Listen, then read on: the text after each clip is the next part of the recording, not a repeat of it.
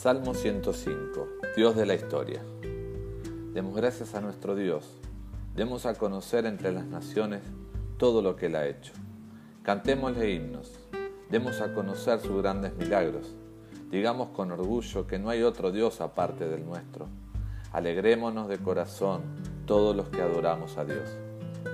Acerquémonos a nuestro poderoso Dios y procuremos agradarle siempre Hagamos memoria de las maravillas que nuestro Dios ha realizado.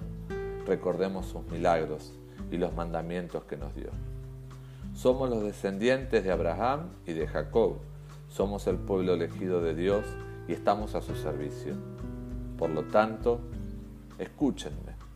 Pertenecemos a nuestro Dios. Su palabra llena la tierra. Él no ha olvidado su pacto ni las promesas que nos hizo hizo el pacto con Abraham y se lo confirmó a Isaac. Con Israel lo estableció como un pacto para toda la vida y le dijo, yo te daré Canaán, es la tierra que te ha tocado. Nosotros no éramos muchos, éramos gente sin patria. Todo el tiempo andábamos de país en país y de reino en reino. Pero Dios jamás permitió que nadie nos molestara y les advirtió a los reyes, no se metan con mi pueblo elegido, no les hagan daño mis profetas. En Canaán hubo mucha hambre, pues Dios destruyó todos los trigales. Pero Él ya había dispuesto que nos salvara José, a quien ante sus hermanos habían vendido como esclavo. Los egipcios humillaron a José y lo tuvieron encarcelado, hasta el día en que se cumplió lo que él ya había anunciado. Ese día Dios dejó en claro que José había dicho la verdad. Entonces el rey de Egipto, que gobernaba muchos pueblos, ordenó que liberaran a José, y fue puesto en libertad. El rey le dio autoridad sobre todo su pueblo y sobre todas sus posesiones.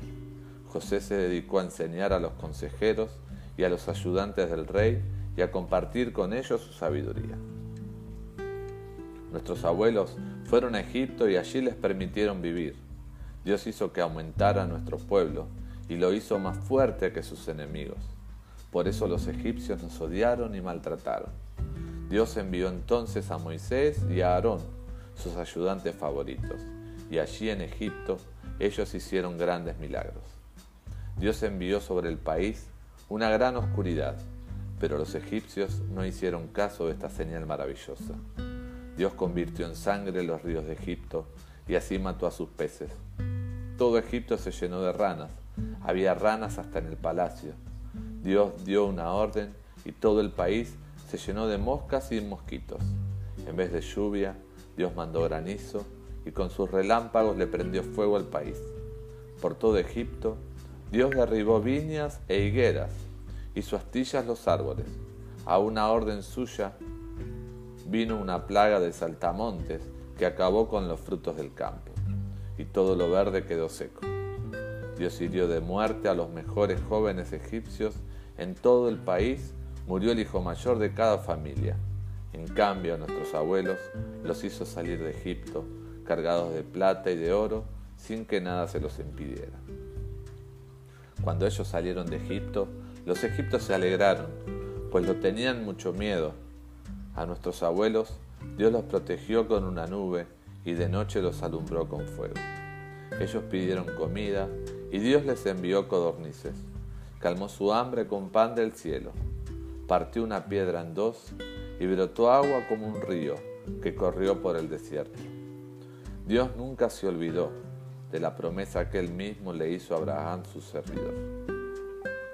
Entre cantos y gritos de alegría, nuestro Dios sacó de Egipto a su pueblo elegido para darle como propiedad las tierras de otros pueblos.